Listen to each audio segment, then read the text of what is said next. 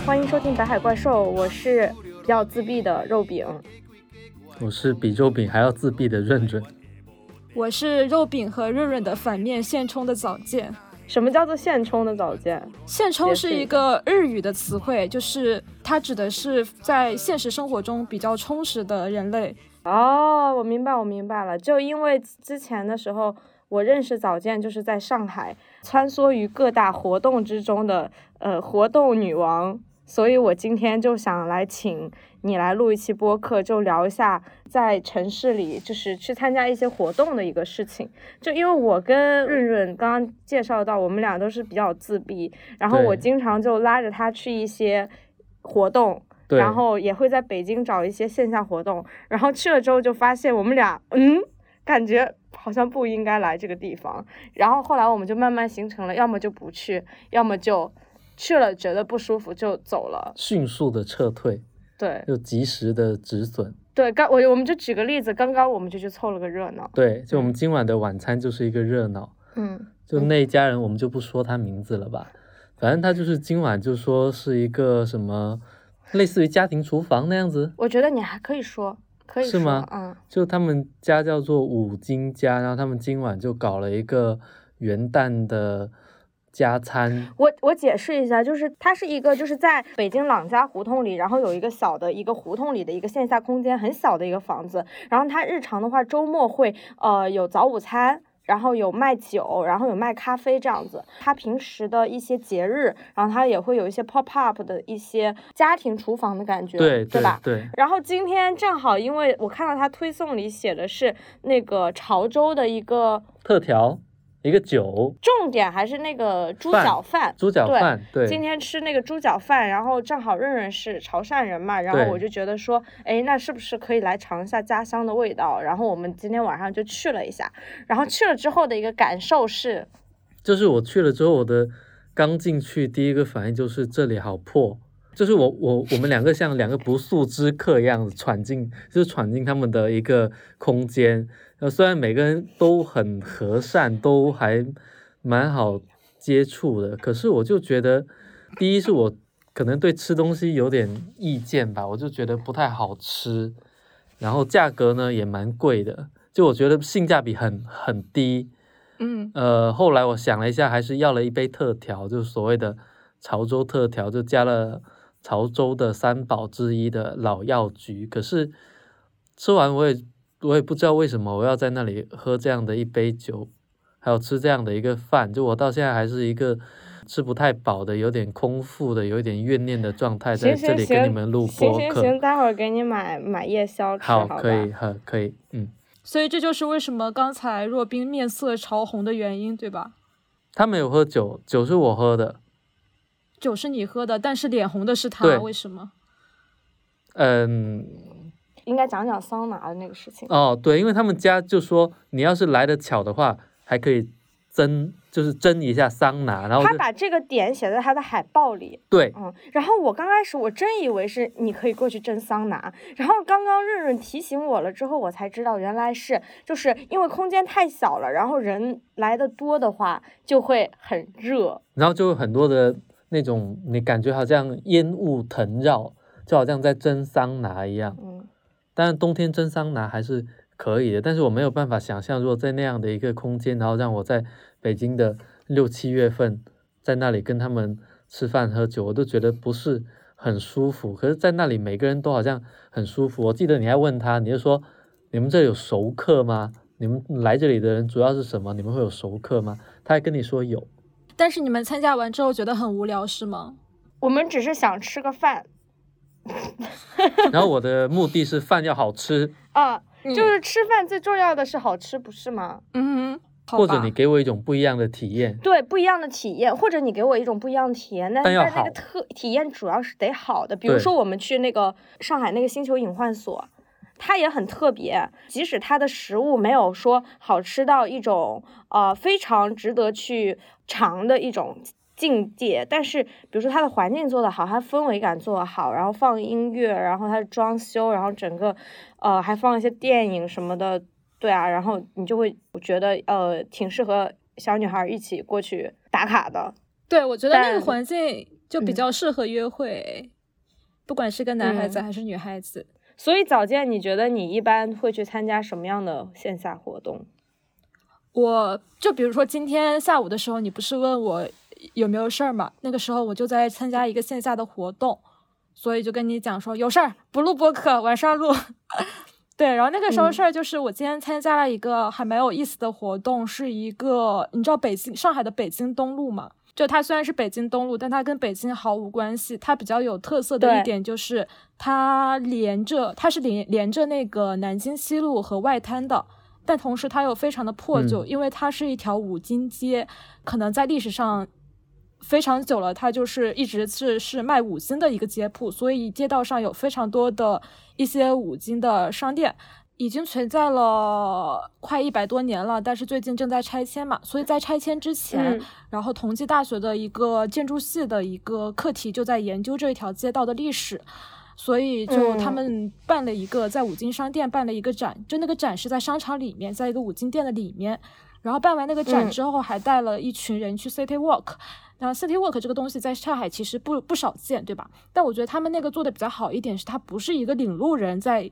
单纯的就是一个人在讲解这条街道历史，而是他会把在这条街道上面去做生意的小商贩请过来，然后也会把这条街道上面的一个住了三十多年的一个一个一个人请过来，然后也会有一个类似于是写了整个五金到街道的书的一个作者请过来，于是他的一个身份角色就有非常多。我们可能当时去了四五站的地方，每一站其实都是有一个当地的人来讲述他和这个街道的故事，他对这条五金街的一些历史的一些回忆等等。所以我觉得还是和其他的 City Walk 不是很一样，就比较有意思吧。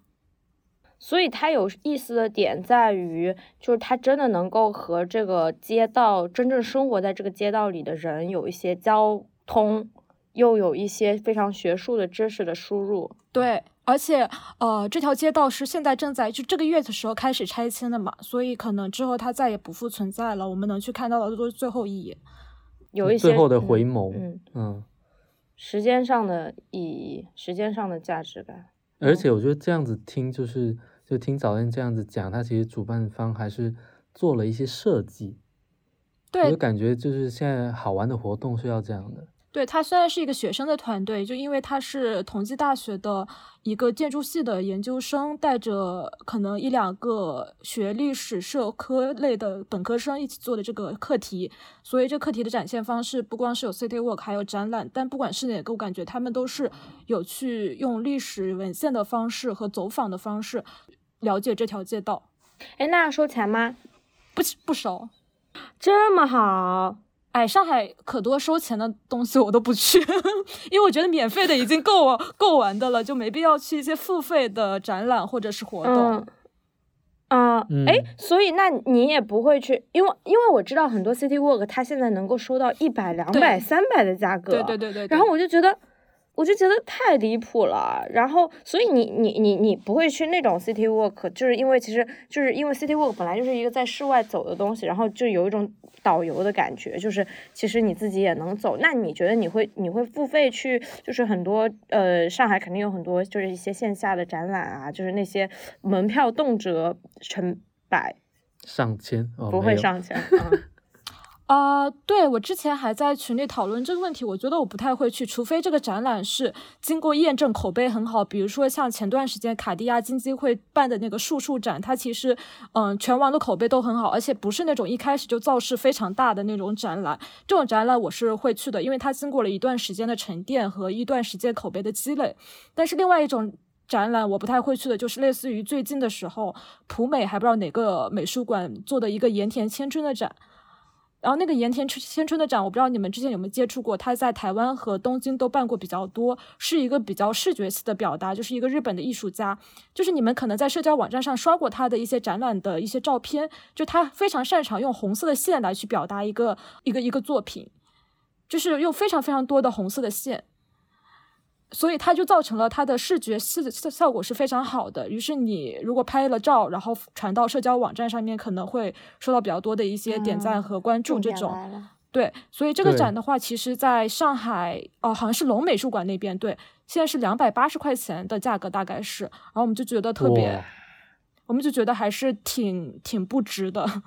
你平时会去看线下的展览吗？我觉得会，但是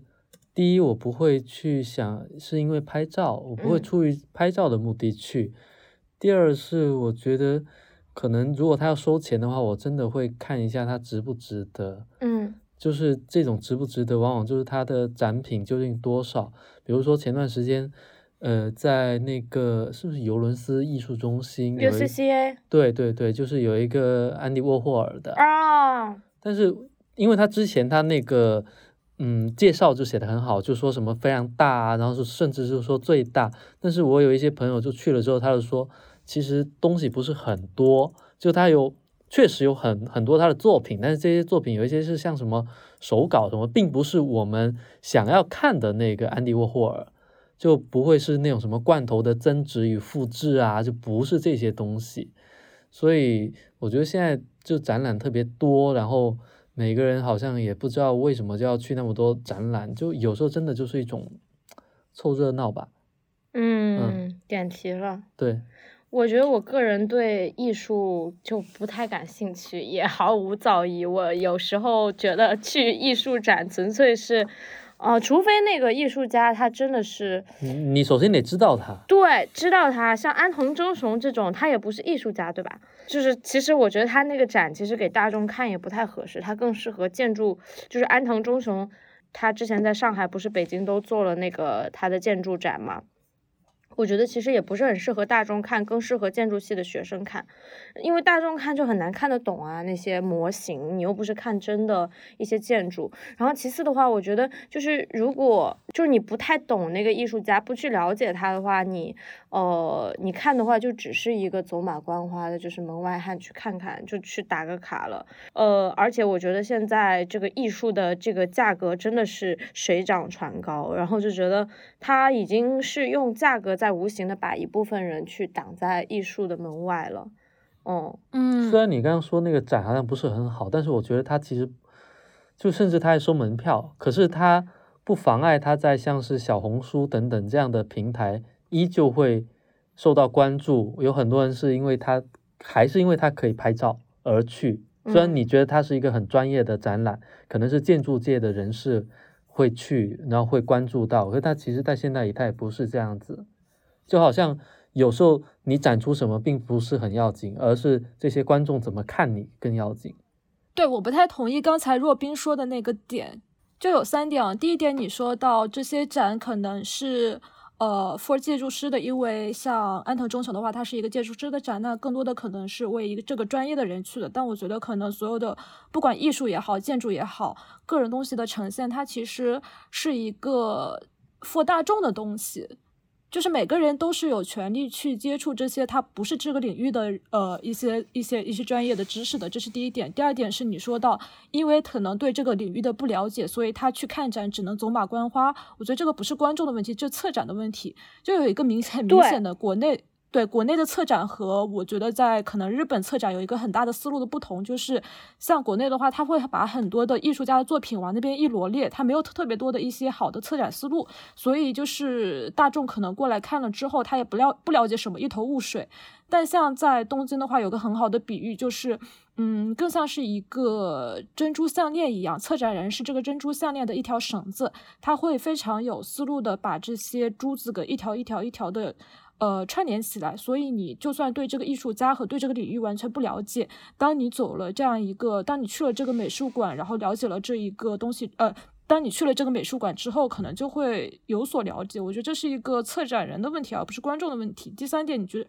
你说的那个价格的事情，我觉得这个确实是存在的。比如说像刚才说的那个盐田春千春的盐田千春的展，它在台北市的话，可能就只要三十台币，折合人民币就是七块钱。但它到了龙美术馆，上海的龙美术馆可能就是，呃，两百八十人民币。那其实里面相差七和两百八十还是相差四十倍的，对吧？表面上看，它其实是用价格筛选了用户，但其实背后，如果你深挖的话，是因为台北市立它对就台北市的政府，它对于这一个展可能是有一定的经济补贴在的。但是龙美术馆是属于私立的美术馆，所以可能所有的价格都是要由呃观众去掏腰包的。那这背后可能。我觉得折射的是，比如说政府对于艺术的一个重视程度和他觉得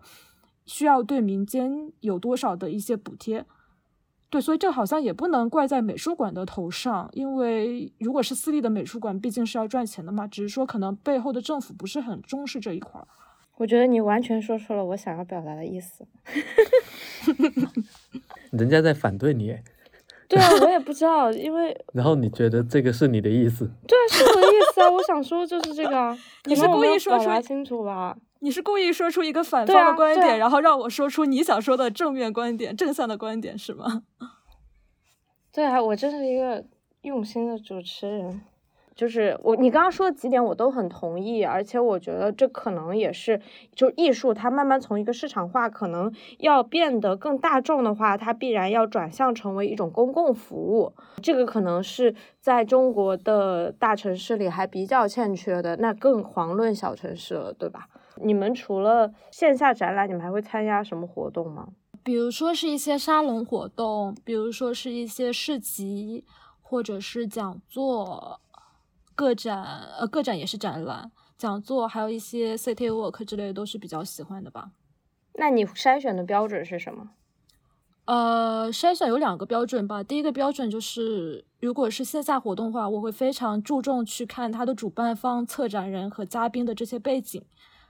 比如说像今天的一个 City Walk 的活动，它其实讲的是这个街道它的历史和过去。因为同济大学的建筑系也是国内比较好的建筑系，并且它在呃以前举办的一些活动，我觉得都还是挺不错的，所以相当于是比较信任这个主办方，于是会参加他们的活动。再比如说之前就是有一个叫多伦美术馆有个叫公园的展。啊，那个展也是非常棒，就是因为他的那个策展人是叫顾铮，他是复旦新传的一个教授，也是摄影领域很厉害的一个学者。另外一个成员，他是主持了上海双年展的双年展的团队成员，一直走在艺术策展的前沿。所以就这两个名字组合在一起的话，你就会知道说这个展是比较值得一看的。所以其实我会比较看这个背景吧。那你觉得你你有有没有遇到就是让你比较失望的活动？那当然会有。今天我还问了一个问题，说大家在二零二一年看过最好的展和最烂的展是什么？比较失望的一些展可能是分为两方面，一方面是活动整个组织和策划不太好，比如说他说两点钟开始，但他拖到两点半、三点钟才开始，会让人觉得很没有时间观念。这第一点。第二点是。他的他可能一些策展思路不是非常的好，或者他就像我刚刚说的一样，有家里有一摊的珠，有有非常多的珠子，他就把它铺开给大家看，也不管呃来的一些观众懂不懂。我觉得我不一定是呃，因为我不太看展，但是我觉得我在这个城市参加的活动很很多时候，我觉得我喜欢的活动往往都。就是那个主办方或者说那个表演的人，他们具有我觉得很信任的专业性。就我觉得我是到那里会，其实我还是带着某一种学习跟求求知的心态在做这件事情。就觉得如果你跟我是差不多的，那我没有必要去听你讲。或者说，当一个吧，然后他去。呃，放映做一个私人放映，然后说放映之后会有可以观众呃大家在一起讨论。可是我就觉得我以前也参加过这样的活动，但往往最后感觉是非常的失望的，就是因为你根本不知道你会碰到什么样的人，当然会有惊喜，但更多的时候你就感觉他们一直在纠结或者在纠缠一些在我看来没有太多必要的问题。所以我会觉得这样的活动，如果他那部电影的片源我自己也有，我为什么不回家看会更舒服一点？然后跟我的朋友在一起聊天，可能他们的就是我们事先已经有很多的共识，然后我们可以朝着问题更深的地方直接去探究，而不是在那里就着一些很基本的问题在那不断的来来回回的的，嗯，对我觉得那个是没有任任何意义的。所以我就觉得，很多时候我很警惕一个活动的一种，好像有一些活动主办方，他觉得自己只要有一个空间，然后只要打破一些所谓的成规，然后把人吸引到这里来，然后人跟人之间就会发生连结，然后他们只要有个东西看，他们就会开始讨论，然后嗯彼此之间就会。我最讨厌就是说碰撞出或者摩擦出什么火花，我觉得很多时候就没有什么火花。嗯，早见有不同观点吗？没有，你好凶神恶煞。我觉得也是，可能我觉得是我有时候都是会反思自己，因为就嗯是觉得说很多呃，其实大家去参加线下活动的一个目的，可能真的是为了社交。对对，然后我自己又是一个比较自闭的人，对我在那些人多的那些场合，我可能就不会是那个主动跟别人去搭讪的人。对，然后，但是你又不搭讪的话，你好像又没有办法去想，呃，你就一结交无所获朋友，对，你就一无所获。然后我有时候我就会非常非常嗯，非常敬佩早见，嗯，因为我觉得早见就是一个非常会会跟人聊天的人。我我觉得你也很会跟人聊天啊，就是你可能是。不是因为你是记者嘛，就是你曾经失败，你曾经是个记者，所以你会有一种类似于天性或者职业病的一种感觉在里面。遇到陌生人，可能都会跟他聊两句。就我们上次在旅行的时候，我发现的一个事情。我觉得嗯肉饼很很会提问题，对，而且会不断的提问题，职业病，就是在就是在那个把对方惹怒的那个边缘反复的试探，你会不会崩溃？你会不会崩溃？你会不会崩溃？这样子对，是的，昨天我们就在群里，因为他提问题差点吵起来。是吧？对，还好有万千千在，对，就是他需要一个就是一个缓冲剂，对他需要有一个调和的人在里面。对怎么回事？聊到哪里去了？哎哎，肉饼批判大会，就是其实我之前我还我还把那个北京、上海的那个线嗯下活动还分了一个类。我个人感觉那个上海的活动好像比北京会多一点，然后嗯更清亮、更平民一点。北京的活动的话，更多是一些发生在一些消费场合的，就是比如说酒吧。然后有一些地下酒吧里会有一些跳舞啊，嗯，然后还有什么爵士乐演奏啊，对，live 现场啊，然后甚至也会有一些其他的活动，社交活动。然后第二种的话就是这种餐厅或者咖啡厅，对它可能会组织一些呃书店，对，对书店，书店是一个经常会发生活动的一个场合，就是因为书店自然的文化属性，所以说他会举办一些呃新书的推介啊、沙龙啊，然后讲座呀，对对，我自己就很不喜欢去书店了，现在就不太喜欢去书店参加活动，尤其是那种新书发布会。为什么？来行内人讲一讲。对，我觉得那个原因他已经讲出来，就是因为我在某个程度上我算是一个行内人，然后我自己也也办过这样的活动，所以你会知道他们在在做这些事情的时候，其实是它的实质，这个活动的实质就是卖书，但是他又必须在上面跟你讲一些，好像他要跟你讲一些有的没的，并且他会找一些类似于有学院背景的人。然后在上面讲，可是他们讲的都是一些车轱辘话，就是嗯颠过来倒过去都可以讲的话，这些东西，我觉得这是最不好的。就是你作为一个所谓的学者或者一个作家，你好像呃应该向大众去传播或者输出一种真知的时候，你却出于自己要卖几本书的一个目的，其实在上面讲的是一些颠来倒去的一些话，而且还要比较的，就是故作一个很高的姿态，就可能下面的人他们真的是在认真的听，然后想着从里面，比如说他就想学一下哦，原来这个非虚构是怎么回事，所以这个非虚构的创作又怎么回事，然后我们这样子写东西是可以的吗？我们把这样这种很私人的领域的发生的事情，然后传播到一个公共领域，这样是 OK 的吗？之类之之类的。可是我觉得很多时候台上的人他们并没有很用心的在讲这样的事情，他们也许是有学识的，可是他们很傲慢，就在一个活动的现场，他们觉得只是我只是要讨巧，我要讨好我的观众，把这个活动做好，但他并不是真的要跟你来交流。所以嗯很多时候，我觉得我去参加这样的活动，说实话，就是有点在捧场，啊，就是一种互相的捧场而已。但我自己捧臭脚的并感觉。对我自己并不能从这样的活动里面获得什么一个真正的观察，或者说是任何深入的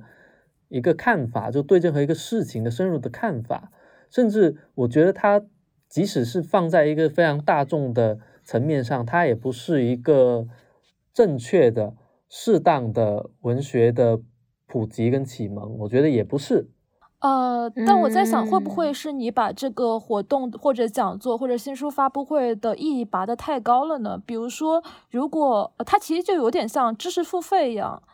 比如说前几年很火的网上，比如说十分钟教你古典乐，类似于这种，你看起来行内人看起来会觉得特别的傻，因为觉得这根本就学不到任何的知识。可能对于很多人来说，它不是一个获取知识的途径，而是让你对某一个东西感兴趣的契机。比如说，我对一个呃类似于约翰伯格的电影完全没看过，嗯对他的书也不是非常的了解啊，不对，对约翰伯格的书不是非常了解，但是因为正好比如说鸟屋书店有一场他的新书发布会，所以我就去了，发现因为我一无所所知，但是嘉宾讲的东西还是有一些些的。呃，相关性在里面的，于是我对这个作家产生了兴趣，去阅读了他的书籍。就会不会它是一个鱼饵的作用，会让我去就领我进这个大门，而不是说让我学习到多高深、多有用的一些知识。我觉得你这个讲的确实有一部分的道理，可能我的那个不满的点更多是因为我看到了他的一个后台，嗯。就是说我看到他们背后对这件事情的某一种轻视，以及他们在台上的某一种姿态，然后恰恰好也是你说的，就是说当我越感觉到观众他们是想从这一场活动里面获得一些东西，真正的东西，或者说他们希望得到一些引导的时候，而台上的人就带着一种我随便撒一点给你，对我随便撒一点给你都够用了。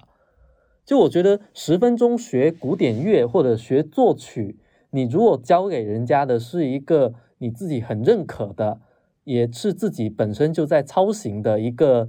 嗯、古典乐作曲的常识，我觉得这完全没有问题。但是如果你说的是，就是你教的是一些他们听了之后就以为自己这么干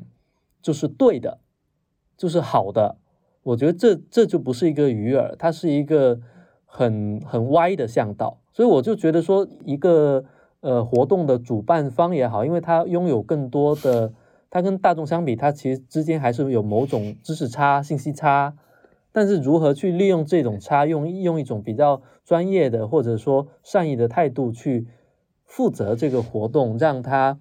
呃这个活动要要传达的东西更加的精准，也更加的有意义。我觉得这是嗯我在当前的一些活动，尤其是书店的活动看不太出来的东西。，OK，嗯，所以你其实更多的书店的活动，你讲的是一些书店的新书发布会，或者是作者嘉宾的一些分享，对吗？对对对，嗯。说到这个，我最近也在，我昨天刚去神兽之间，不知道你们知不知道上海的上海的一家书店，对，它是一个疫情期间开业的书店，大概也快两年多的时间了。这家书店我觉得比较有意思的一点是，第一，它是有一个自己的精神内核在的；第二是它其实不光有一些嘉宾的分享会，它更多的是一种跨界合作的一些，嗯，怎么说呢？是会让大家共同参与进去的一种东西。不像是刚才所说的，可能会有一种会有一种自上而下，或者是有一个很明显的一个一个中心化的趋势的一个讲座。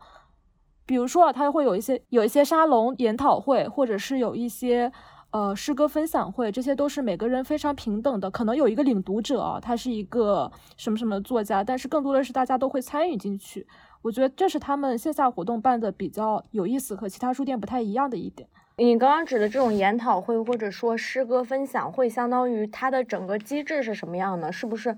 哦，可以介绍一下吗？举个例子。呃，首先他可能也会请一个嘉宾，或者是他和其他的一些机构，像出版社或者是一些诗歌的机构会有一些合作。然后其次他请的人的话，可能一方面是有一个作者，比如说昨天他们请的就是卞之琳，他的一个诗歌分享会，那他可能是会有一个中心化的集集中的趋势。但是还有的一些嘉宾可能是比较偏素人的那种类型。然后，如果你对这个领域，比如说他是一个游戏设计者，呃，游戏开发者，他是一个游戏设设计者，他想分享他这个领域的一些知识，那可能对这个东西感兴趣的人也会过来，所以大家会有一种比较平等的交流的感觉在里面，而不是一个自上而下的信息的传递。有时候，当一个活动它太平等的话，会不会显得就是没有信息量？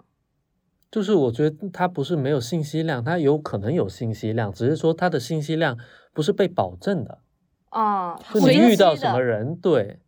对，所以我觉得这个事情非常需要筛选。我不喜欢参加那那参加的一些活动是什么？是呃，它是一个平行的活动，但是它的嘉宾完全没有经过筛选，这是我非常讨厌的。就我如果我自己去举举办一些活动，或者我参加一些活动，我希望它都是有一个筛选机制在的，这样不会就这样效率高一些，也不会觉得比较浪费时间，质量也会高一些。那我想问一下，就是你你你这里也写到你有一个避开坑展的经验，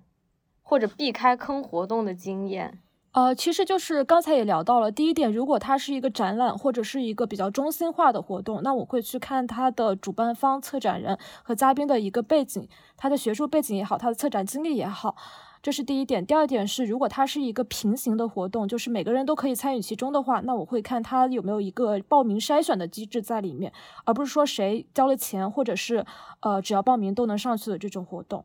主要是这两点吧。那你们觉得，就是我们在这边就是去参加这些活动是必要的吗？就是我们为什么会想要去参加活动呢？早间，你觉得你你你你作为一个活动达人，你你从参加活动和举办活动当中收获的是什么？就是以及这些收获，它为什么是由这样子的形式来呈现？我觉得首先，为什么我自己要举举办活动？然后我之前也在年终总结里写到了，就是说，我觉得线上的一些连接，因为我是一个很会在互联网、在赛博空间去表达的人，但我觉得很多时候，我觉得这种连接是非常微弱、非常虚幻的，所以我想要更多的一些真实的线下连接，包括其实疫情之后也会觉得人和人之间的一种近距离的接触是非常。其实难能贵难能可贵的嘛，对，所以会渴望有一种线下的真实的连接，这是我举办活动的一些意义。如果是参加活动的话，可能我是想要，呃，有点像刚刚说的，有一个契机去了解一个事情。比如说今天参加五金街的那个活动，我本身就是对上海的一些历史、对一些老城区的拆迁、对一些可能之后就不复存在的。东西会有一些，嗯，怎么说呢？会有一些好奇心吧，所以去参加这个活动也是满足自己的好奇心。我觉得对于我来说，如果我去参加一个活动，它为什么吸引我？一个点就是说，像早见刚刚说的，就是你对这一块的领域的知识或者别人所拥有那个经验，你本身就感兴趣，这就是你关注的领域。然后刚好它又有这相关的活动，可能那我会选择去参加。然后刚早见说的第二点是关于一个连接感，但我觉得我在这这块跟早见的那个感受是很不一样的。我有时候会觉得那种赛博空间的交际，虽然我自己是一个在赛博空间不太发东西的人，我反而是比较自闭的。呃，但是我感觉在上面，如果我跟人家聊天的时候，我觉得那种东西是纯意识之间的聊天，所以它有可能能够造出某一种。可能是很微弱，可能它不是一个落地的，但是它又是对我来说会很特殊，而且它是强烈的一种连接感，它很本质。就是因为当你们什么都没有，就是只有两个意识在打字的时候，可能我自己对于文字的那种感受力稍微强一点，我会能感觉到这个人的存在，就我更能够感觉到这个人是什么样的一个人。那相反的，就是我。经常都感觉我在线下的一个交往方式或者跟别人产生连接的方式比较的古老，所以这可能也导致我自己对于活动并不是很感冒。我就总是觉得说，你去到一个地方，比如说你们大家都都喜欢安迪沃霍尔，然后你们就去到那里，然后你就偶遇到一个人，那确实。你们肯定会先拥有某一个共同点，就是你们起码不会讨厌安迪沃霍尔。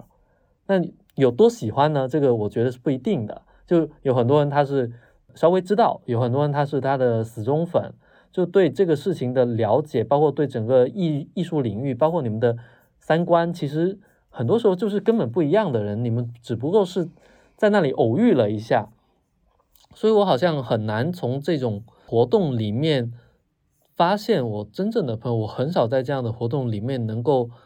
交到朋友，反而更对我来说更靠谱的一个方式是是朋友的朋友。就我觉得这也是一种筛选的机制。就因为这个人他可以可以跟我成为朋友，那如果他另外一个人他也是引以为至交，他总该会有一些呃最底层的东西是相似的，那起码你应该不会讨厌这个人，我觉得是有点这样子的感觉。嗯，我懂润润刚才说的意思，但其实。呃，不太一样的一点就是我说的一些线下连接，可能是基于线上的认识到线下一种过渡。哦，这个是我也很对对很强调联系要要落地，对对对对对对，是这个意思，不是说是从线下认识的，然后我们就变成非常好的、非常深度的一种交流和连接。我觉得这种确实挺难的。就是其实我之前我知道早见说的那种，就是你平时在网上有一些网友交道，嗯嗯，然后呢，你呃想要去线下面基，然后你们就去约个活动，嗯，对吧？然后一起去参加，然后把这个奔现了，对吧？有这种感觉。但是其实我之前还是有有去参加活动。最开始的时候，我有抱着一种说，有一些比较小型的私人的一些线下活动，可能可以认识到一些比较有趣的人，但确实事实证明就是不太行，这个方法就是没有办法直接在线下呃遇到呃有趣的人，这概率好像很小。对，我也觉得。我反正没有。我最近有过一次。我们也不是。我们算吧。哈哈哈！不要秀恩爱了，抱。他说什么？我听不到。他说叫我们不要秀恩爱了。啊，不是，他说我们说的好。嗯。啊，我觉得我们也不属于线下见面，其实还是线上经过筛选了的。就因为我们即使是一个一个社交软件，那那你也是基于你说社交软件上是有一定的信息的。嗯嗯，对呀，我肯定也是经过你这个信息筛选了之后。我才，我才，我才，我才愿意去跟你有一个线下的见面的。嗯，对，包括我和若冰其实也是这样嘛。我们在 Telegram 上面认识之后，因为聊天发现了很多连接，所以才约了线下见面。不是说我们加了好友，然后就来一起吃个饭这样。我们没有很多的连接，但是。呃，我们没有很多的聊天，但是我知道你之前的作品，我看过你之前的作品，这就够了呀。再加上我们是老乡这一点，就已经很够了。就我觉得作品是一个人，呃，和其他人产生连接的一个更更更大的杠杆吧。就是我可能跟你没聊过几几句天，但因为我之前看过你写的文章，其实已经是。嗯，很了解你的一些，嗯，比如说写作方式或个人性格了，这比聊天可能更管用。嗯嗯嗯嗯嗯嗯嗯。我们从我们从活动聊到了交友这个话题，然后我们回到我们的主题，就是总结一下刚刚我们聊的各种活动。然后我我总结到现在的大多数，呃，就是在北京、上海参加这些城市的活动有几个特点。我写的是第一个就是呃同质化。同意。展开讲讲，啊，就是我觉得它看起来是很丰富，但事实上都很都很没什么。就是就是我觉得他们内置有一种很相似的空洞。你去了之后，隐隐约约好像都是要稍微说服一下自己，嗯，就是吃不饱。哎，对，我觉得这么说，我觉得今晚的这个活动它是很好的一个活动，嗯，因为它是它的吃不饱是真的吃不饱。我去，笑死了！就他没有任何忽悠你的意思，就是让你吃不饱。嗯嗯。第二个的话，我觉得就是消费主义。嗯嗯，这很明显。对，这个就不用说，不用再解释了吧？就是贵嘛。嗯。但我觉得有些东西它贵的有贵的理由，但我觉得现在有些东西的问题就在于它贵没贵的理由。对。物无所值嘛？对，物无所值的感觉。然后第三种的话，我觉得它有时候它的一种参与性会大于它的一个内容的实质的属性，就是你从中获得的是一种参与感和社交的属性。就是社交不仅仅是社线下社交，也包括你呃拍照打卡传到网上给别人看到，然后再在在在网互联网上跟别人进行对对这个事情进行一个互动，以及这个话题能够持续的延续到你们日后的一些呃那些 small talk，就是一些闲聊当中，就是有一些谈资。对，我觉得好像有时候这些活动好像是一些这样这样子的功能。哎，你们最近有没有去看那个啊？哎，你也去了，然后我们就哦，好像能够聊天了。我觉得那个可那那个区别就是以前可能是你懂了你就是，嗯，但是现在是你去了你就是。我很赞同这点，就是嗯，很多人会标榜自己是一个艺术爱好者，那他这个艺术爱好的呈现是什么？是他今年去看过多少多少的展览，拍了多少多少张照片，就说明他是一个艺术爱好者。就是你消费了什么，你是什么。但我觉得其实不是这样的，是你生产了什么，而是什么。所以我对于这些，我很讨厌开展拍照，就是这一点。它不仅会打扰别人的观展体验，而且还会有一种营造一种。景观式的呈现，人设的打造的感觉。哎，刚刚讲到那个消费这个事情，我我发现就是现在城市里还蛮喜欢去搞一些市集一类的东西，为了卖，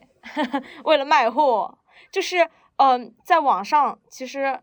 就卖不够，要线下卖。但我觉得其实市集它是一个很古老的一种。一种形式，一种销售形线线下销售形式，然后它在就是当代的城市语境当中，又完全焕发出了一种全新不一样的一种。我觉得它甚至有时候不是当代，当代城市文化，而是说当我们的所谓的青年亚文化兴起的时候，它把它收编了。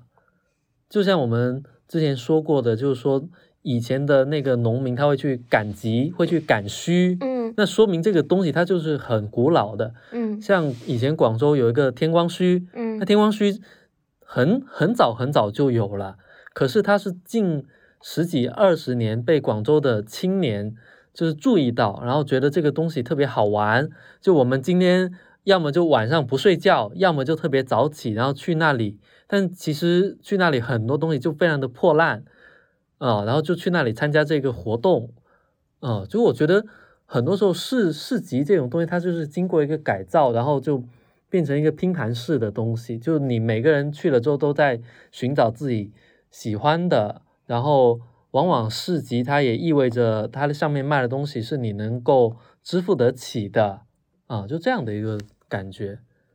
然后它也给很多嗯现在比较青年的还没有真正成名的艺术家提供了一个位置，嗯，去。展示自己的作品，然后去跟他的读者或者他的消费群体形成一个，就是我我们说的在现实的一个连接。比如说，他有可能因为觉得，就比如说他们去摆摊嘛，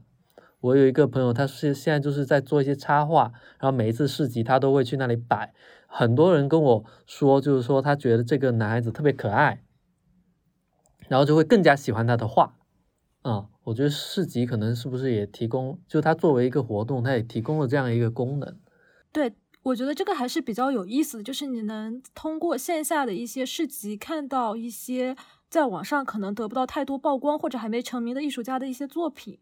嗯，但我觉得这个是很小的一个组成部分。我在上海参加大部分市集，他们来源还都是那种义乌的小商品批发市场，你知道吗？卖的东西太同质化了，不是一些自称为是手工艺术的毛毡，但其实是批量批批量批发的一些东西。然后或者是一些类似于像耳环，说说是说说是手做，但其实就长得全都是一样，你知道吗？大部分是这些东西。就其实我也是很不能理解，为什么有很多的人在那里，然后再发出一种奇怪的惊叹，就说这个好可爱。可是我看到都是，就是比如说拿起一个陶瓷的公仔或者一个玩偶，我往往看到的是它那个最底下那那没有上釉的那个部分，是不是做的不太好，或者它是不是摸起来感觉那个釉面就不太对？嗯，我好像不太能。不太能 get 到那个点。然后上海最近一年的话，新兴的一个一个专题的市集，不知道北京有没有？就是二手市集。哦，有有有有有有有，我们去逛过。北京也有很多吗？也有吧，而且就是北京，其实潘家园那个二手市集有传统，那个是卖古玩的，但是现那现在的一些二手市集，它的概念更多是和循环经济，就是可可持续环保环保环保挂钩的。嗯嗯，我不知道你们那边是分为什么，就上海是分为两种，第一种是循环经济的二手古着市场，第二种是物物交换，不是以买卖为主的，就是。呃，比较平等，每个人比较平等的那种物物交换的市集，北京是怎么样的？就差不多吧，也是这样。你们你们也会有很多那种物物交换的市集吗？我觉得物物交换的不多，因为我觉得这真的物物交换就是交换来一堆垃圾。我见过一个物物交换的商店，在广州，然后我进去逛过，然后我就感觉他他那个物物交换是一个假的物物交换。因为第一就是我跟他之间对这些来路不明的东西是有一个信息差的，说白了他懂得比我多。第二，他的一个规则是我们第一是可以通过物物交换，你拿了一个你们两个双方都觉得可以交换的东西，然后经过同意就可以物物交换。第二个是它里面很多商品其实还是标了价格，你你要是没有什么东西跟他交换，你就买你就买。所以我就觉得，当我拿出一个东西，如果就是我很难在这种物物交换里面体验到任何那种原始的、稍微粗粝的，可能你会你会占便宜，可能你会吃亏一点点，但是都无所谓的那种快乐。我感觉你要是真去物物交换，那你就是肯定会被坑。哎，我觉得这是因为你去的是一个商店吧？就这个商店专门是做二尔交换的，它不是一个市集。对对对对对。对，但我我说的其实是一些市集，就是一个组织者，他是作为一个举办方，但其实里面交换的都是以个人为单位的物交换市集。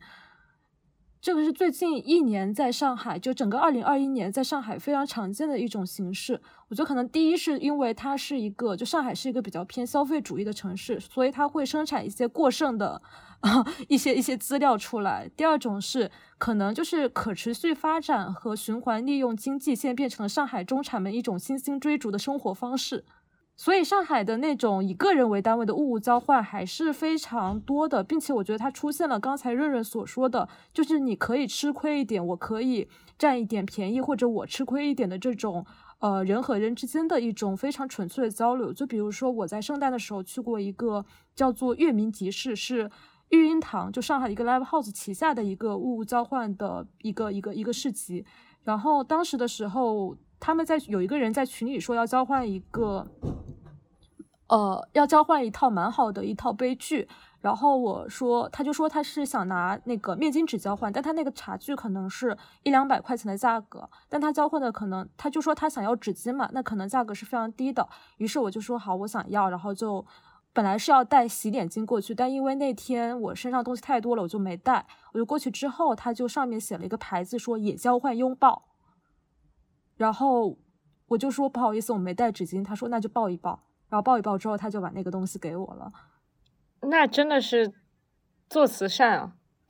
对，那你在这个活动里面感受到的是什么？在这次的交换里面，我觉得是还有蛮多人和人之间交流的，包括他们上次举办的一个活动也是这样，就是呃，有一个女生她在卖，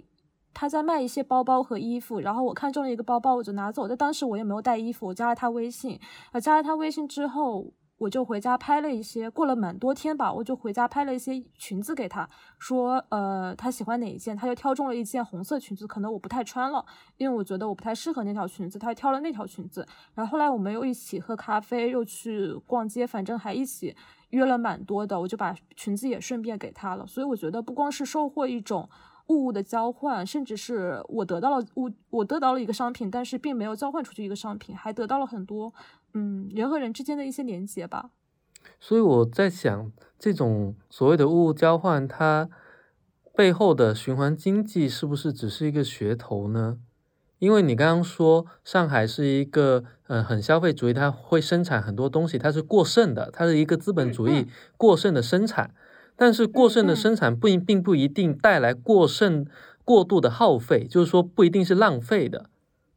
如果是据我的一个观察或者一些社会学的研究，你会发现城市人反而比一些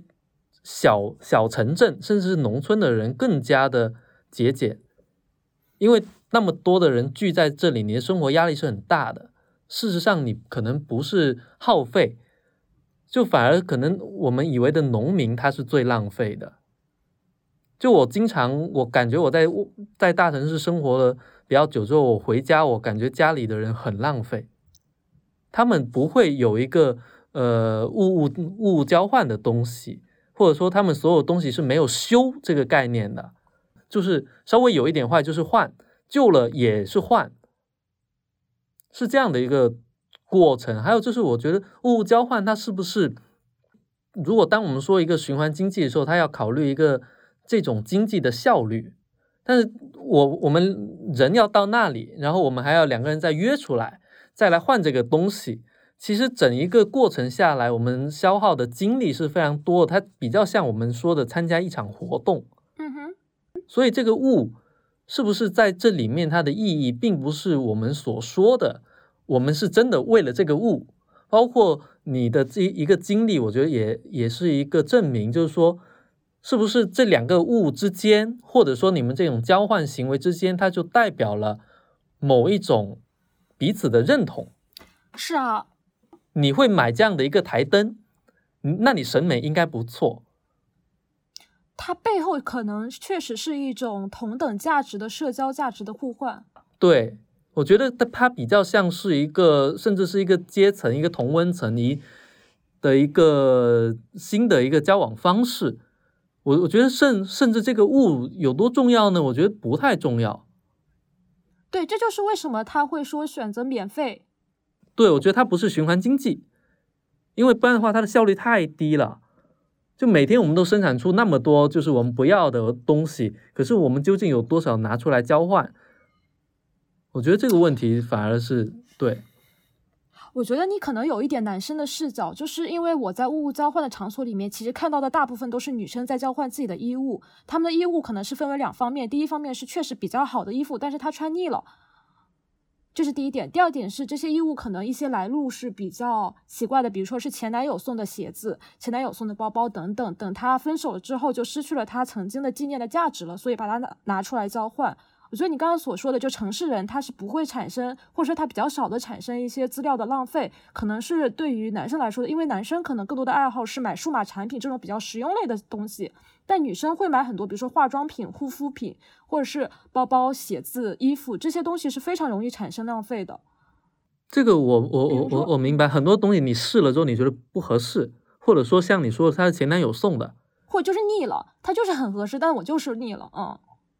这种可能比较多的发生在女性的这个性别上面，所以你会发现物物交换其实大部分可能都是女生去摆摊，很少有男生。我也觉得确实是这样子，但是如果它是一个循环经济的话，那是不是放到闲鱼上会更合适一点？就它会交换的更快一点，甚至说它的那个价值会更，呃，就就说它当一个二手商品的时候，它的价值是更更合适的，就进入一个市场化的一个平台，而不是。呃，我觉得物物经物物交换的一个市集，它更有一种礼物经济的感觉。对，就是它是一个礼物的交换，但但但是它并不是一个真正的古老的礼物交换。嗯，所以我的一个感觉说，因为你刚刚其实帮我补充了一个很好的一个女性的视角，所以它是不是一个城市的呃相对的知识女性之间的一种交往或者交互的活动跟方式呢？都不是知识女性，只是买了太多衣服的女性。我觉得可以称之为中产女性的一种交友方式吧，因为她愿意，就像你说的，她其实呃把这个不用的东西折换成价格，以一种市场经济的方式去流动，比如说卖到闲鱼上面，并不是他们最主要的目的。就他们想，比如说这个东西卖个一百块钱，我能拿到这一百块钱，并不是他们想要的。他们宁愿把这个东西送出去，但能获得一个可能跟他的品味和阶级差不多的朋友，可能是更重要的一个事情。对他们能送出去这一点，也恰恰意味着他们其实不缺。对，包括其实如果你在闲鱼上，因为有很多人他们会吐槽说，在闲鱼上卖东西遇到了很多奇葩。就比如说，我是个学生，三十包邮可不可以？这种，嗯，然后你可能虽然得到了钱，但是会受气，或者是比较麻烦，你还要让快递上门等等。嗯，但是你去一个比如说线下的市集，你可以交到朋友，就算这个东西是收不能得到任何的收入的。可是你叫快递总比你去线下市集要方便吧？啊，或者说不叫快递，就是刚才说的遇到一些奇怪的用户、呃客户。这个可能概率还行，因为就是你刚提醒了我，然后我就想到说，我有一个嫂子，她现在也有个小孩，有有有两个男孩子，我她的那个婆婆就非常惊讶的发现，她这个媳妇儿会能够买到很多便宜的东西，而且能够把很多小孩的，因为小孩的那个脚不断的在长大，所以他的鞋子可能很新就已经呃就不能穿了，他能够把这些东西。不用积压在家里，他全部就是挂到闲鱼上，全部去去卖。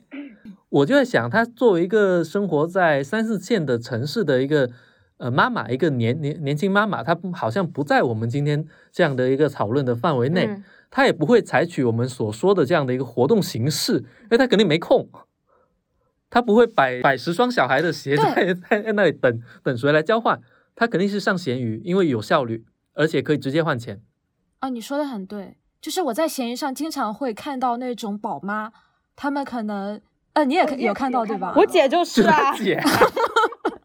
对他们会卖各种，不光是小孩子的东西，可能因为怀孕了之后，他们对外表也不是很在意了，或者是身材走样了，以前的衣服塞不下了，他们会卖衣服，会卖护肤品，也会卖化妆品等等。但是你在上海一些二手交换的市集，你只能看到一些年轻美丽的小姐姐。我觉得其实交换的是一种比较像单身物品。就个人物品，或者说交换的是一种社交关系，而且因当你说的这个东西是衣物的时候，我觉得它的审美属性是非常强的。就比如说，呃，可能它就是女性之间的审美差异是很大的嘛，就可能有一些他就喜欢那种比较这样的，他他你不要这样子，不要拿我举例子，好好好。那我觉得这样就很好，嗯，那不是哪里会剪掉，我会剪掉。好，你就剪嘛。他可能就不会去买一双那种什么什么皮革长筒靴，就不会去交换这样的东东西嘛。所以还是一种同类相吸，我觉得。我觉得这样子聊下来，回到活动的本质的属性，我还是觉得它的属性是社交。对啊，就是即使我们就是觉得说，我们去参加一些沙龙、一些一些一些活动。呃，是为了获得一些新知，然后获得或者是发现某个感兴趣的一个东领域。但我觉得现在互联网上能够发现的东西实在太多了，你能够获得的知识也已经是太多，已经是一个非常膨胀和 overwhelm 的。呃，一个状态了，然后包括呃，你的朋友圈，就是也是一个通过朋友去推荐一个东西，然后大家呃，豆瓣啊，然后都会有榜单，各种权威的一些媒体都会有榜单啊，然后呃，那我们为什么还要去呃线下去呃参与这些活动？一个就是说，嗯，不能看电脑太久，还是得出门走一走。但是我就感觉说，那。这种参加活动，它它的必要性是不是没有这么强？如果你不需要社交的话，就是哦，对，我觉得还可以。我不知道这个算不算，就是还可以获得一种互动。可能也算是社交，就比如说我其实之前很喜欢很喜欢参加一个播客叫东亚观察局的一个线下活动，然后他们每一次的线下活动其实都是会做成播客的形式在线上放出的。那为什么我在知道这个事情之后还要去参加，还要跑老远去参加他们的线下活动？是因为可能最后面是有一个呃观众的提问回环节，我每次可能都是第一个举手的。对对对对对，然后而且每场都坐在第一排。对，好气，就是那个三好学生，他早见永远都是所有活动都是坐在第一排最中间的那一个，然后就举手，对，举手，然后就是要让主讲人的那个唾沫星子怼到自己脸上的那种感觉。你说的我好奇怪呀，就好像入党积极分子一样。就是这样，就是请三好学生啊。是因为我觉得来都来了，我就想，如果我不如果我不参与到这个东西里面去，那我就。回到家里听播客就好了呀，但既然我来了，那我就要坐在最前面看他们的表情，然后再回答，在提问环节的时候，在 Q&A 环节的时候，第一个站起来。那你会问，会问，会问，就是你会问一些什么样的问题呢？你你觉得，就是你的问题有没有一些固定的色彩？你会挑刺吗？就是就是和活动相关的吧，比如说它的活动主题是江户时代的一些饮食文化，那可能基于这个我就会有一些其他好奇的东西，那就会问这个主题相关的内容，不会说我有一个固定的什么提问的模板这种。早见也是一个爱问问题的人呢。是吗？嗯，你怎么说的阴阳怪气的？这问题让我们走在了一起，互相提问 题。是问题让你们走到了一起。说的其实信息的摄取，比如说在互联网上的信息摄取，很多时候都是一种单向的，就是我从这个文字或从这个声音播客里面去获取了什么信息，但有时候你获取到信息之后，你是有疑问的，但这个疑问你又不知道该跟谁去分享或者是去讨论。但如果你在那个场域里面是可以，但是。比如说他如果没听过这个播客，他还要把那个播客再先听一遍，这其实而且不同步了。你在那时候有疑问，你就很想讨论他，等他听完这个播客，你就可能都不知道是啥问题了。所以我觉得就是一种非常同频同步，又在一又在相同的一个场域里面的一个及时的对一个及时的回应。对，包括就是我去一些展览的时候，我也很喜欢就有那些导览，你知道吗？有些策展人。或者是一些嘉宾的一些导览的活动，我就会跟在他们屁股后面，他们走到哪儿讲到哪儿，我就听到哪儿。我觉得这种互动对我来说是非常重要的。我觉得它同时不仅有活互动，还有一种就是一起聊天，一种说说话，一种陪伴的感觉。但你陪伴的感觉，你去和朋友约个咖啡店也能达到啊。那你们不能总是天天喝咖啡，话也是被聊完的嘛。你去，你去，你去参加一个活动，你本质上还是会有比较不同面向、不同主题的一些交流，就是一些一些一些一些互动。哦，它嗯，应该不能叫做陪伴吧？我觉得它还是一种非常人原始的人与人之间交互的一种需求。嗯，因为对于在线上的话，真的大多数时间就是人与机器。就即使你隔着屏幕对面是一个人，嗯，但是你们还是一个媒介的一个区隔。对对，即使你在一个多么真实还原的一个 VR 实景的一个一个游戏里面，然后三 D 沉浸式的在里面玩，但你还是隔着一个屏幕，你不是跟人在真正的一起玩。而当呃，我刚刚想讲的这点就是，当我们在大多数，特别是在生活在城市里的人，就是少了这种社区感，然后也没有自己的家庭，所谓的单身独居，呃。的人的的年轻人的话，他其实朋友呃也也也不是特别多，然后没有家庭的这种日常的互动，然后也不会说你去你去固定的餐馆吃饭，然后会跟那个餐厅的老板聊，然后也不会去固定的商店买东西，会跟那个商店的老板去聊天，你少了很多这种日常的聊天的闲聊的一些时间之后，其实你是需要在呃你的工作生活工作加两点一。一线之外的这种吃外卖的，然后呃，整从早到晚对着电脑屏幕的这些工作之外，产和生活之外产生一些呃与人的交互的，对，你说的非常对。这里还有一个视角是这样子的，就是你刚刚所说的是呃，就那一坨东西啊，然后 我就。不是我的意思是我不复述了，我的意思是我不复述了。对，然后另外一个补充的视角是这样子，就是我觉得你在互联网上，如果你对一个领域很好奇，你接收到信息很多时候都在一个信息茧房里面，就算你去搜索，可能你搜索到的也是你想了解的信息，那么你了解信息就就局限在这一块领域里面。但比如说今天去参加那个活动，到它的主办方是同济建筑系的一些学生。嗯，可能也是一些我在网上能够检索到的信息吧。但是他们邀请的就是一些街坊邻居和一些小商贩嘛。然后其中有个小商贩，他是那种三四十年前从浙江台州到上海来做生意的一个四十五四十五岁的一个老阿姨。然后那个阿姨的话，她就讲述了一些她在呃上海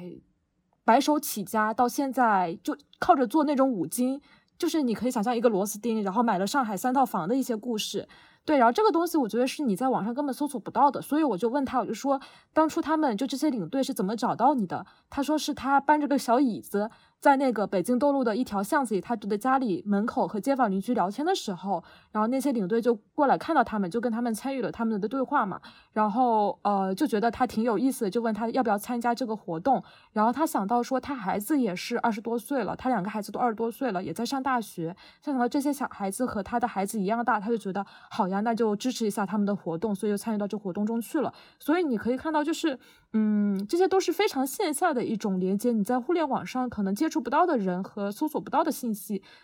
嗯，对，就这样。我我你你讲这些，就让我想到一种一种生活的随机性，或者说，我会让我联想到本雅明写的那个城市的对漫步的那种，在城市漫步的那种随机的那种扑面而来的那种信息的。不同的感受，因为我自己比较真切的，就是我其实是一个经常在网上冲浪的人。然后你刚刚所说的信息茧房，就是比如说在网上你去点到一个东西，然后它如果是你不感兴趣的东西的话，你你你更多下意识的一个活动行动是你把它关掉，而不是你说你要强迫自己去看一看。对我觉得如果你能做到，呃，真的是呃呃，就是稍微去。要有一种主动走出舒适圈的那种心情，然后你就说我多去看一些不是我知识领域的一些人，呃的信息，可能会能够去做到呃一个更更广阔的一个知识的填充。但是你在线下的一些呃交互的话，因为很多时候那个信息不是你自己去选择的，而是它就扑过来的，对，撞到你脸上的，怼到你脸上的，所以你当时你就有一种不得不去迎接他、面对他的那种。那种感觉，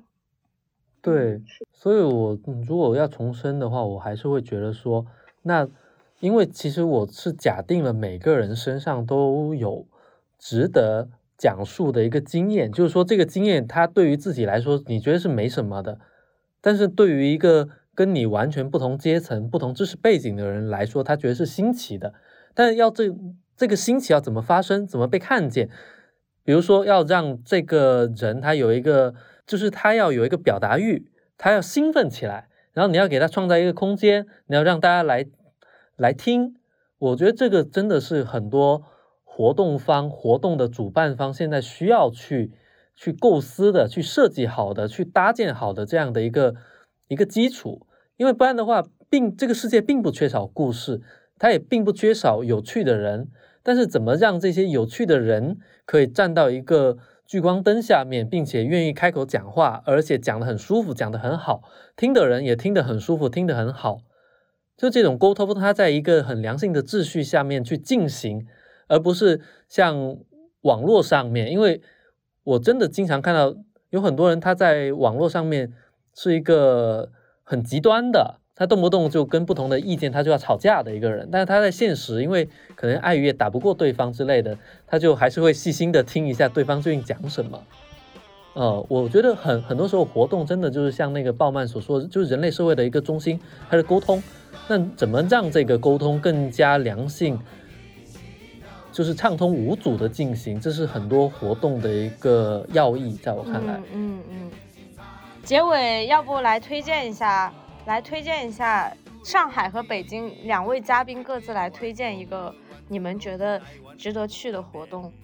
我觉得就是大家可以不用去看小红书，看那种非常网红或者非常贵的一些活动，可以多去关注一些免费的活动。我觉得很多上海免费的活动要比那些付费的一些网红展览会做得更好。哦，这是你的一个就是避坑小小指南。对对对，就我觉得有时候大家会比较偷懒，就觉得看看小红书十二月份有什么展，然后就去那边逛逛。但去了之后，你会发现更多的是一种像菜市场一样的拥挤和和拍照。但其实展览它实际上并没有特别多的过人之处。但如果你更多的去花时间成本去，或者去花精力去看一些，去搜索一些偏免费的，或者是。嗯，用刚才所说的一些方式寻找的展览，可能会有意想不到的惊喜吧。嗯，我觉得我我的观察是基于我从广州到北京的一个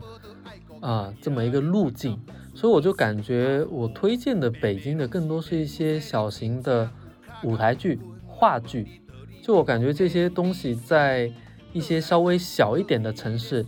它就变得第一是价格很贵，第二是演出的人他的那个水平不是很好，然后观众欣赏的水平，包括那种整个欣赏的氛围也也不太一样。所以我觉得很多青年演员他们的舞台剧，甚至是一些实验戏剧的尝试，是值得被观看的。就我还是觉得它是一种沟通的形式。就当你看到有一个人，他真的在你在一个舞台上面这样子去演出，然后他们彼此之间通过一个话，而不是文字的表达，就直接跟你说话，说那那些对白，他们演出来给你看。我觉得他是有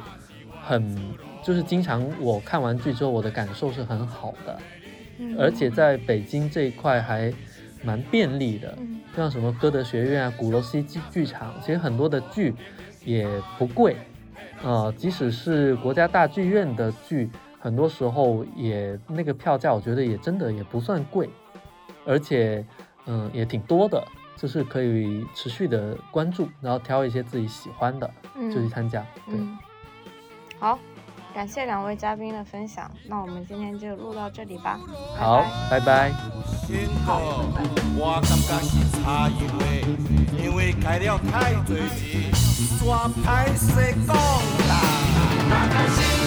奔向夜空中的美丽，我们一起跳，一起睡啊。亲，